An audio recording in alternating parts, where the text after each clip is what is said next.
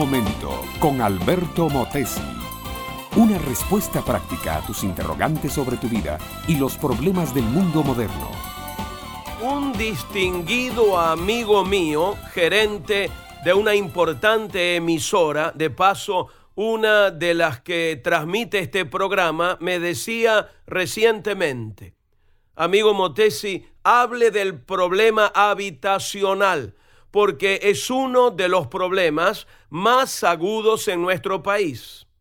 La verdad, mi amiga, mi amigo, es que no solo su país sufre escasez de vivienda, sino casi todos los países del mundo. Creo que los únicos que no tienen problema habitacional son los esquimales, porque ellos se hacen una casa en un par de horas cortando bloques de hielo. Pero el problema de tantas familias de hallar una casa decente en que vivir no chocitas o cuartuchos hacinados o conventillos degradantes es problema que requiere urgente solución. Porque si las familias no consiguen vivir en buenas casas, casas que sean hogares y no mazmorras o posilgas, entonces comienza la promiscuidad, la degradación moral y el fermento de una revolución social violenta. La civilización humana comenzó cuando el hombre encontró una caverna donde guarecerse con su mujer y sus hijos, y la mujer colgó una piel de oso para separar el lugar donde dormían ellos del lugar donde dormían los niños. Y desde entonces hasta ahora el hombre requiere una mujer, el matrimonio requiere hijos y la familia completa requiere casa. Y es en las casas decentes y cómodas, donde la familia puede ser feliz y sana y por ende la sociedad de la cual es la célula viva.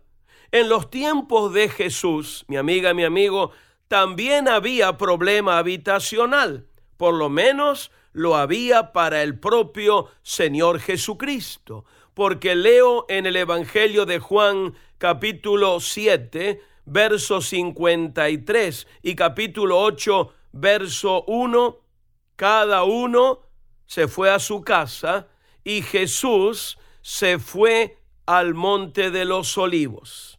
Al parecer, cada uno tenía su casa en aquel tiempo, pero el Señor Jesús tenía que pasar la noche en el monte de los olivos a menos que alguien lo invitase a dormir en su hogar. En otro lugar, dijo el Señor Jesús a un joven que quería convertirse en su discípulo, las zorras del campo tienen cuevas y las aves del cielo nidos, pero el Hijo del Hombre no tiene donde reclinar su cabeza. Esta figura del Señor Jesús durmiendo a la intemperie porque nadie lo invitó a su casa es patética. Aunque era el rey del mundo y el creador del universo, muchas veces en la tierra careció de techo y de cama, a menos que fuera su cama la madre tierra y su techo el firmamento. ¿Sabes que en el día de hoy pasa lo mismo. Si tú no invitas a Jesús a entrar a tu corazón, a entrar al seno de tu hogar y a vivir entre tu amada familia, el Señor Jesús dormirá esta noche fuera de tu casa. Y esto, mi amiga, mi amigo, esto es realmente trágico. Si quieres una familia feliz, necesitas al Hijo de Dios. Este fue Un Momento con Alberto Motesi. Escúchanos nuevamente por esta misma emisora. Educación que transforma. ¿Te quieres preparar mejor? Visita albertomotesiuniversity.com y pulsa el botón de la escuela virtual.